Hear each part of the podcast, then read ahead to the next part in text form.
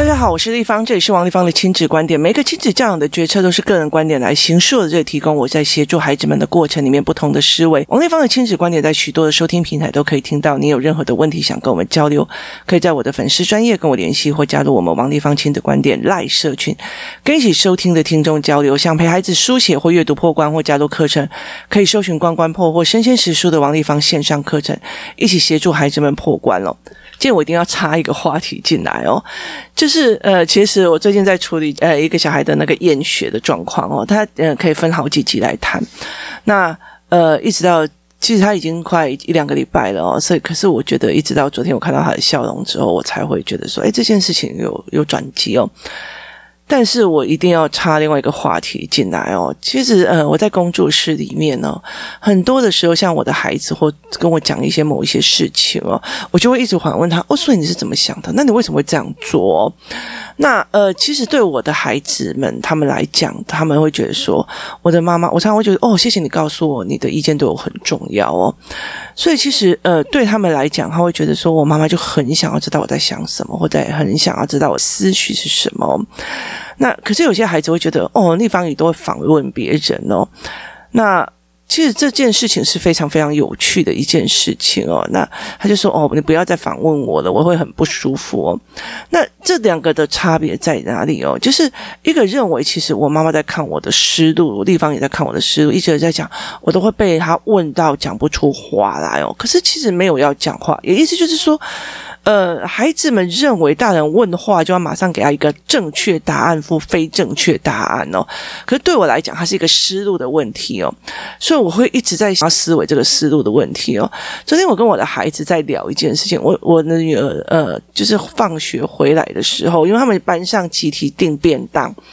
那放学就发生了一件非常有趣的事情哦，家长群组就出现一件事，说，哎，那个便当里面有一只虫哦，这样子，然后所以就是他们把那个虫抓出来，这样拍照，然后他们就是跟他们讲说，他们会去呃跟那个便当的老板在讲哦，那呃这件事情非常有趣，我女儿就讲得非常非常的开心，跟我讲很多事情哦，那我就看着我的女儿哦。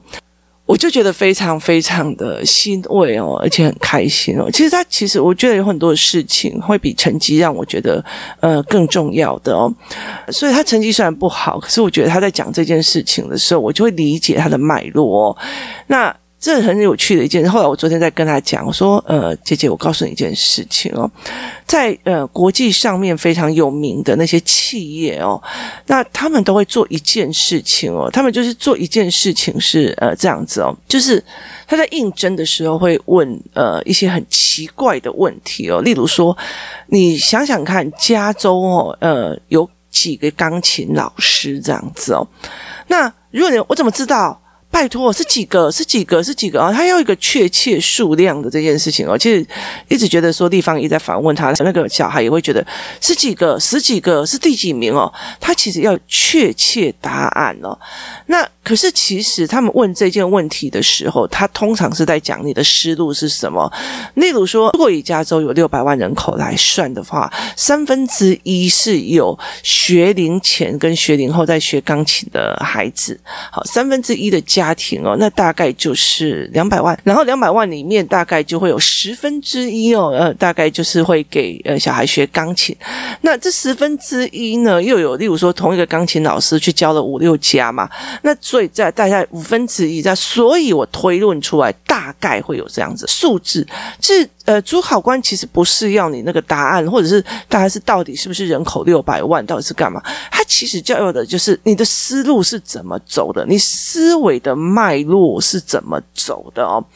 所以其实呃，对我们来讲，我会觉得我在看孩子的时候，通常在想他的思路是什么，为什么这个认知会影响到他这个思路哦？所以我就会很好奇孩子，哎，为什么会这样子想啊？啊，这小孩子好特别，为什么会这样子思维哦？所以这件事情非常非常非常有趣。像我昨天在带呃四年级的社会课，带那些孩子在聊社会课的时候，我就讲说，课本里面有个内湖的。呃科学园区成立以后，因为交通便利，所以吸引非常多人口进驻。那我就问说，内湖科学园区是在做什么？然后他们就很开心，哎呀，内湖哦，那边就很好吃啊，很好玩啊，怎样有的没有啊？说穿了就是他们其实呃可能去内湖那个地方，还有一个 shopping mall，然后里面有一些吃的，然后下面有一个呃所谓的亲子游戏空间哦，他们去那边玩哦，他们对内湖科学园区这些四年级的孩子根本不知道什么叫科学园区，什么叫做经贸园区，他们只知道那边很好玩。那我妈妈已经快昏倒之前就问他说：“那那为什么不要叫内湖美食园区？”他就想，哎。哎，妈妈，你说的好，食物都是用科学做出来，非常非常有趣。就有时候我们常常会讲说，社会科课本里面的内容为什么，就是他写出来就觉得你应该懂，可是事实上小孩子其实是半懂，他用移植的方式在对答，就是把课本里面的东西扫进脑袋里面，然后移植到考卷里面，这不是一个正确的读书方法，这样子的读书方法一定是痛苦的哦。所以他非常有趣这件事情哦。那我后来就在跟他讲说，其实我就会想想，这个孩子到底为什么会觉得内湖科学园区就是好吃的？那我们才想到哦，我们曾经约在那边一起去那家的嗯亲子的游戏场所玩，玩完了之后我们就在那边吃东西哦。所以他对内湖的那个概念就是这个样子，必须去想出他的经验值，经验值引导出来的思路到底是什么？那你才会知道他呃社会科这个。原来他这个理解变成这样子的，那个是思路的问题。其实，如果大家有在看各国的所谓的呃名校哦，很多人在讲说哦，那个斯坦福很厉害，那个什么什么什么很厉害，麦肯锡很厉害哦。那其实像麦肯锡，他有自己的所谓的笔记本，然后呢，康莱尔有他自己的笔记本，呃，京大、东大都他们自己。他们其实那边他们在做的一件事情，不是我的笔记该怎么做，而是我。知道说你要怎么整理思路，那这个孩子是必须要有思路，而不是你告诉我哦，这个答案是 A，这个答案是 B，那个答案是 C 哦，那。呃，这件事情非常非常有趣哦，所以为了要引导小孩思路，我就会常常问：对，那你到底是怎么想的？你到底干嘛？当这个孩子会觉得说，就是要个标准答案，我要赶快读书，要不然被地方语问到哦，或者是地方语这个答案是什么？那几分几秒？那那是不是有多少人？有没有超过两百万？他的数字要很精确，跟他是思路的是有不一样。所以我其实一直在调这个孩子的思路的问题哦，就是没有标准答案，东西要扩的那。呃，是非常有趣的哦，所以我昨天就跟我女儿讲这件事情，我说是这些呃所谓的企业，所谓的大名校，他要的是一个有思路的人哦。那非常有趣的一件事情，是因为他们本身是有思路建成的，所以他想要去找有思路的这些人。那我就跟我的女儿在讲说，呃，便当有虫这件事情是非常有趣的，我就跟她讲说，我非常非常谢谢你们班级上的所有的人哦。其实我觉得我女儿在这个。学校这个班级里面，她被影响的非常非常大，而且我觉得每天都看到她神采飞扬哦。那为什么？虽然他呃会考很累，然后班上竞争也就是学校竞争也很大，压力很大，他是每天都是神采飞扬的哦。那一天我就问他说：“哎，那天那个便当有虫是怎样啊？”然后他就跟我讲说：“妈，这是太夸张了哦。”就是呢，呃，A 呀、吃便当吃一吃，吃到一半的时候，他就发现他的便当里面有虫，于是他就把虫挑出来给大家看，哇，是所有的同学都围上去看的那一只虫了。这时候有同学就在讲说，你的菜里面有虫哦，那就代表。所有的这一锅菜里面都有虫哦，大家是一起炒的嘛，所以我们这一锅菜里面大家都有虫哦。然后呢，呃，这一锅菜大家都有虫也就算了哦，这个菜又跟另外一个菜混在一起放隔壁，中间没有任何的那种像便当的隔栅，所以他就说，所以呢，这个不是一般的菜虫哦，这个虫它呃的汁。跟死亡的尸水会流到隔壁的那个菜哦，所以也意思就是说，当你吃了有虫的菜的时候哦，那所有我们所有这一群人二十几个人的便当，几乎都在吃那个虫的尸体的尸水这样子，然后于是大家就有，然后就就。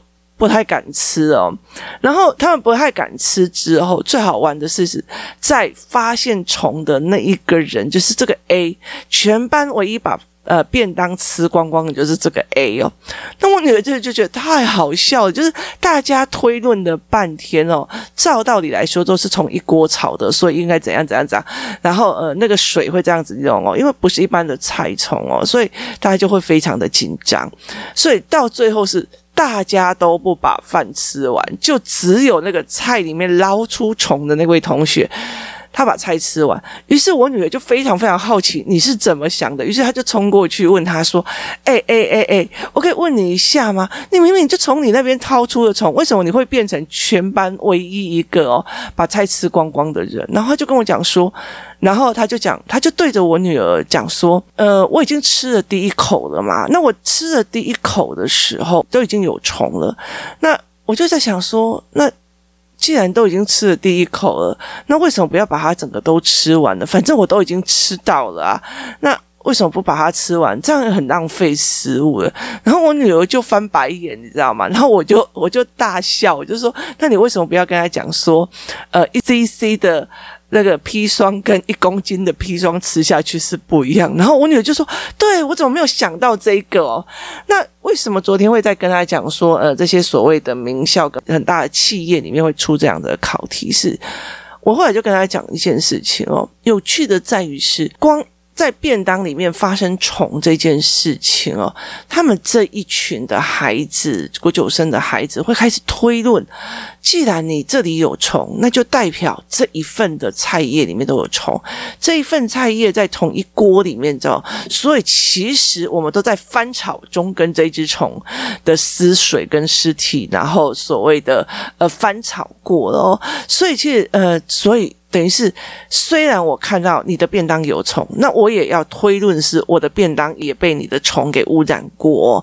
所以其实他们在这整个推论的过程里面，这叫做思考的脉络跟路线哦。所以其实我后来就跟我的女儿讲说，其实我非常欣赏你们班就是这样的推论的方式，非常非常的有趣哦。那他们班会开始，例如说社会课啊、数学课啊，有问问题或有答案或干嘛。就会开始一直推论，一直推推下去，然后会聚在一起聊。其实我女儿非常喜欢这一件事情，就是她非常喜欢就这种知识性跟知识性跟知识性中间的推论模式哦。所以她就觉得，哎，这一群人，她她就是跟我讲说，妈妈，我好喜欢我们班哦，这太有趣了哦。虽然有时候，因为他们其实呃七年级的时候，他们男生女生常常在吵架，然后八年级的时候吵得更凶，然后又很吵，整个班上气氛，但是。到九年级，真的是大家就是很专注的在读书，然后互相教对方，互相做什么，然后就会在想说，为什么你的思路在算这一题的时候会变这样？那你的思路在……所以其实他们对他们来讲是思路跟思路的哦。这对我来讲，其实是一件非常难得的一件事情哦，因为很多人就这个答案就是这样，它的算法就是这样。就是这样，答案就是这样才对。跟我怎么思考这一题的，我怎么去思考这个议题的，是不一样的角度哦。台湾一直在做所谓的教育改革，或者是呃素质教育的一个很大的一个问题是，我们一直摆脱不了所谓的标准答案跟答案。那我们一直在觉得说，父母要跟孩子多聊天，这聊天的时候，其实小孩也知道你要的是你想听的答案，你。想要知道的事情，可是其实他并不觉得我的妈妈是真的非常非常想要知道我在学校里面搞到一些事情哦。所以当我的孩子回来在讲这件虫的事情的时候，我在脉络来聊这件事，我就说，其实重点在于是你们班上这些同学里面在推演推论跟下决策里面的一个推演的这个过程，因为有虫，因为有一只虫，所以就会变成一百只虫，就是整个菜就会有，然后因为便当是没有分隔的，所以这个菜会跟隔壁的菜的水是混在一起的，所以这个菜也不能吃的，那一个菜当然也被影响到。我觉得这个整个过程里面，那我就跟我女儿讲，我也非常欣赏你，你会跑去跟 A 问说，为什么所有人的看到你的便当有虫，然后推论出来他们是大锅菜炒的，那就不敢吃了。可是你却会把它吃光光，你是怎么想的？就是你的思路到底是怎么想的？这件事情是非常非常重要的。那我觉得在台湾非常非常哀伤的一件事情，是我们既要有思考性人格的孩子，却又要他考试标准的孩子。哎呦，王立芳的小孩就很皮呀、啊，就很会问一些 logo logo 的问题啊，有些什么有的没有，可是没有办法去理解一件事情，人要对一件事情产生一种思路，最前提就是疑问句。为什么这个孩子思路会这个样子呢？他有没有可能是 A 原因、B 原因、C 原因、D 原因？如果家长思考脉络班的家长，应该会非常非常清楚的这件事情，就是他有没有个 A 原因、B 原因、C 原因呢？在这整个过程里面，我们去怎么去看这件事情的哦？它就是一个思路的建成哦。所以其实一刚开始，为什么小孩不想去学校？跟哦，那小孩真的是哦，就是不想去学校，再怎么劝都没有用啊，就是。一怎样的？好，这是两种不同的思维。我很好奇他为什么不想去学校，跟。我骂他说：“哎呦，就是看到功课就是写的塞明的记错，这是两种不同的思维，会导向不同的路的方向。所以思路这一件事情是非常非常有趣的。后来其实我会在很多的呃模式里，每一个人都有思路，只是他思路的点是点思考还是全盘面的思考。这也就是在思考脉络班里面，我常会带的呃很多的事情，就是我们要怎么去看思考的，再去怎么想哦。在这整个过程，它是一个非常非常有趣的一个作业的模式哦，所以后来我就觉得说，台湾真的非常有趣。其实要有一个有思考的孩子，就会看，哎呦，那王立芳那个小孩很会一直乱问问题啊，一直让干嘛的？好，可是问题是他是敢大名大放，那孩子不敢。尤其你在批评王立芳的孩子很会讲一些问奇怪的问题或干嘛的时候。你的孩子在旁边听，他以后就讲说，跟我妈妈不能随便乱问问题，搞不好被他认为是奇怪的问题。就是你想砸别人，就砸到自己的孩子哦。我觉得那种东西，就是对人的一个呃善良，其实才是对自己最好的一件呃福报。我觉得这很多的事情，在这整个过程里面，让我觉得。呃，印象非常深刻。就你在批评别人孩子的过程里面，你有没有想过你的孩子去怎么定义这件事情？啊，王丽芳的小孩都很会问问问题啊，问一些 logo logo 的啊，然后会搞笑，会干嘛？然后就是拜托，拜托，一点一点没端庄，干嘛？对不对？好，那搞得你的孩子觉得。搞笑这件事情，笑这一件事等于不端庄，等于不好；乱问问题等于不好。等一下，这个问题被呃我妈妈认为是一个乱七八糟的问题哦。我觉得那个东西都是你自己得到那个伤害的哦。所以后来我就觉得，呃，教养是一一场一场又一场的现世报哦。那有时候是你不知道而已，就看得懂跟看不懂而已哦。所以其实后来我就觉得说，思路这件事，有时候你看不懂我在做什么，觉得小孩很会问的问题。可是其实他慢慢的引导到了呃高高年级的时候，他开始引导这思路哦。那昨天我其实，在协助孩子们，有一个拒绝的孩子，不想去学校的孩子，我们在聊很多事情的时候，像我们在陪他聊社会课的时候，后来他发现。社会课不是文本，它是一个一个思路一直引导下去，他就觉得哦，社会课好好玩哦。他是四年级的孩子，然后就跟我讲社会课好好玩哦，自然课好好玩哦。虽然他们一直在抱怨学校的老师，可是问题在于是他觉得非常有趣，因为他是一个思路的延展。它是一个思路的延展哦，所以其实对他们来讲就觉得非常有趣，然后就觉得，哎，为什么他会回答这个答案？好有趣哦！为什么？对，那我也很想知道为什么你会回答这个答案？为什么你有办法从这里连到 B 去，然后连到 A 去哦？就他们其实呃，在孩子的思维脉络，因为它是一个呃开放讨论的一个过程里面，所以导致这群孩子就会乱七八糟的问一些很奇怪，就包括投胎转世啊，连六道轮回。回都会来问哦。